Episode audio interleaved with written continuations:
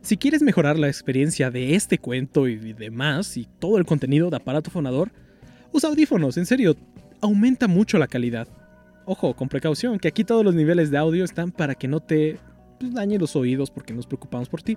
Pero si no puedes, no te preocupes, claro, no, no, no. No queremos obligarte a nada. Dónanos. Eso, ya, que salga la presentación, please.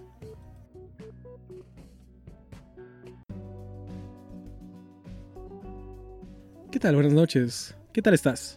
Buenas noches. Hola, buenas noches. ¿Qué tal estás? Espero que estés bien y pues, en ser caso contrario, no te preocupes, las cosas irán a mejor. Si no, pues, obliga a que sean mejores. Hoy día te traigo, pues vaya, un cuento de un autor famoso, Edgar Allan Poe.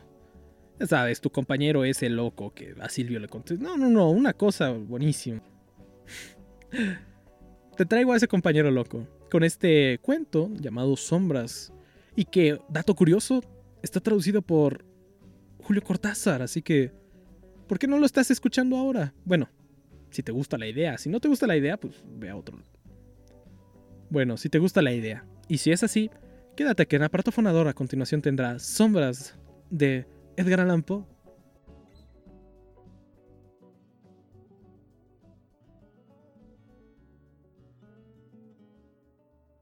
Sombra de Edgar Allan Poe. Epitafio. Inquipi, yo qué sé. Sí, aunque marcho por el valle de la sombra. Salmo de David 13. Vosotros los que leéis aún estáis entre los vivos, pero yo, el que escribe, habré entrado hace mucho en la región de las sombras. Pues en verdad ocurrirán muchas cosas, y se sabrán cosas secretas, y pasarán muchos siglos antes de que los hombres vean este que es escrito. Pues en verdad ocurrirán muchas cosas, y se sabrán cosas secretas, y pasarán muchos siglos antes de que los hombres vean este escrito. Y cuando lo hayan visto, habrá quienes no crean en él, y otros dudarán, mas unos pocos habrá que encuentren razones para meditar frente a los caracteres aquí grabados con un estilo de hierro. El año había sido un año de terror y de sentimientos más intensos que el terror, para los cuales no hay nombre en la tierra, pues habían ocurrido muchos prodigios y señales, y a lo lejos y en todas partes, sobre el mar y la tierra, se cernían las negras alas de la peste. Para aquellos versados en la ciencia de las estrellas, los cielos revelaban una faz siniestra, y para mí, el griego oinos, entre otros, era evidente que ya había llegado la alternación de aquel año 794, en el cual, en la entrada de Aires, el planeta Júpiter queda en conjunción con el anillo rojo del terrible Saturno. Si mucho no me equivoco, el especial espíritu del cielo no solo se manifestaba en el globo físico de la Tierra, sino en las almas, en la imaginación y en las meditaciones de la humanidad. En una sombría ciudad llamada Ptolemais, en un noble palacio, nos hallábamos unas noches siete de nosotros frente a los frascos del rojo vino de Chios. Y no había otra entrada a nuestra cámara que una alta puerta de bronce, y aquella puerta había sido fundida por el artesano Corinos, y por ser de raro mérito, se le aseguraba desde dentro.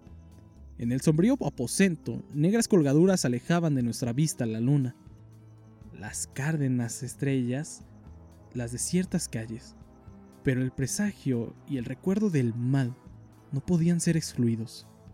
Estábamos rodeados por cosas que no logro explicar distintamente, cosas materiales y espirituales, la pesadez de la atmósfera, un sentimiento de sofocación, de ansiedad, y por sobre todo ese terrible estado de la existencia que alcanzan los seres nerviosos cuando los sentidos están agudamente vivos y despiertos, mientras las facultades yacen amodorradas. Un peso muerto nos agobiaba. Caía sobre los cuerpos, los muebles, los vasos en que bebíamos. Todo lo que nos rodeaba cedía a la depresión y se hundía. Todos menos las llamas de las siete lámparas de hierro que iluminaban nuestra orgía. Alzándose en altas y esbeltas líneas de luz, continuaban ardiendo, pálidas e inmovibles. Y en el espejo que su brillo engendraba en la redonda mesa de ébano a la cual nos sentábamos, cada uno veía la palidez de nuestro propio rostro y el inquieto resplandor de las abatidas miradas de sus compañeros.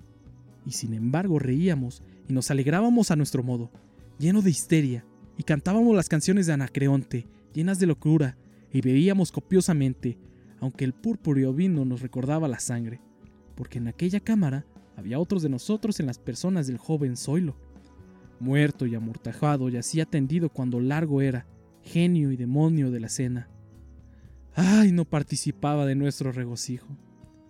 Pero su rostro, convulsionado por la plaga, y sus ojos, donde la muerte solo había apagado a medias el fuego de la pestilencia, parecían interesarse en nuestra alegría, como quizá los muertos se interesan en la alegría de los que van a morir. Mas aunque yo, nos sentía que los ojos del muerto estaban fijos en mí, me obligaba a no percibir la amargura de su expresión, y mientras contemplaba fijamente las profundidades del espejo de ébano, cantaba en voz alta y sonoras las canciones del hijo de Teos. Poco a poco, sin embargo, mis canciones fueron callando y sus ecos, perdiéndose entre las tenebrosas colgadoras de la cámara, se debilitaron hasta volverse inaudibles y se apagaron del todo. Y aquí que aquellas tenebrosas colgaduras, donde se perdían los sonidos de la canción, se desprendió una profunda e indefinida sombra. Una sombra como la que la luna, cuando está baja, podría extraer del cuerpo de un hombre. Pero esta no era la sombra de un hombre o de un dios, ni de ninguna cosa familiar.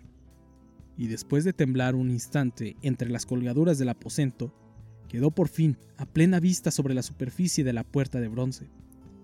Mas la sombra era vaga e informe, indefinida, y no era la sombra de un hombre o de un dios, ni un dios de Grecia, ni un dios de Caldea, ni un dios egipcio. Y la sombra se detuvo en la entrada de bronce, bajo el arco del entablamiento de la puerta, y sin moverse, sin decir una palabra, permaneció inmóvil. Y la puerta donde estaba la sombra, si recuerdo bien, se alzaba frente a los pies del joven Zoilo amortajado. Mas nosotros, los siete allí congregados, al ver cómo la sombra avanzaba desde las colgaduras, no nos atrevimos a contemplarla de lleno, sino que bajamos los ojos y miramos fijamente las profundidades del espejo de ébano. Y al final yo, oínos, hablando en voz muy baja, pregunté a la sombra cuál era su morada y su nombre. Y la sombra contestó, yo soy sombra, y mi morada está al lado de las catacumbas de Ptolemaes, y cerca de las oscuras planicies del Cicio que bordean el impuro canal de Caronte. Y entonces los siete nos levantamos llenos de horror, y permanecimos de pie temblando, estremecidos, pálidos, porque el tono de la voz de la sombra no era el tono de un solo ser, sino de una multitud de seres y variando en sus cadencias de una sílaba a otra, penetraba oscuramente en nuestros oídos con los acentos familiares y harto recordados de mil y mil amigos muertos.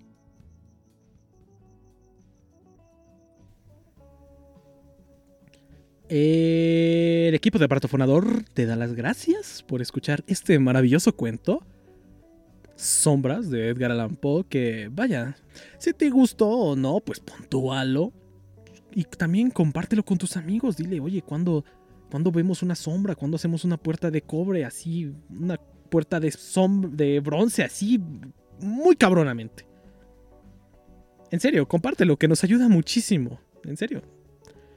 Sigan a la página de Aparato Fonador. Entre más personas, pues más podemos comer. Espera, ahorita pues no estamos comiendo, pero sería un planazo comer de a partir de aquí. Así que pues si te gusta o no, pues haz de esas cosas que hace la gente exitosa bonita y que se deconstruye. Como ven.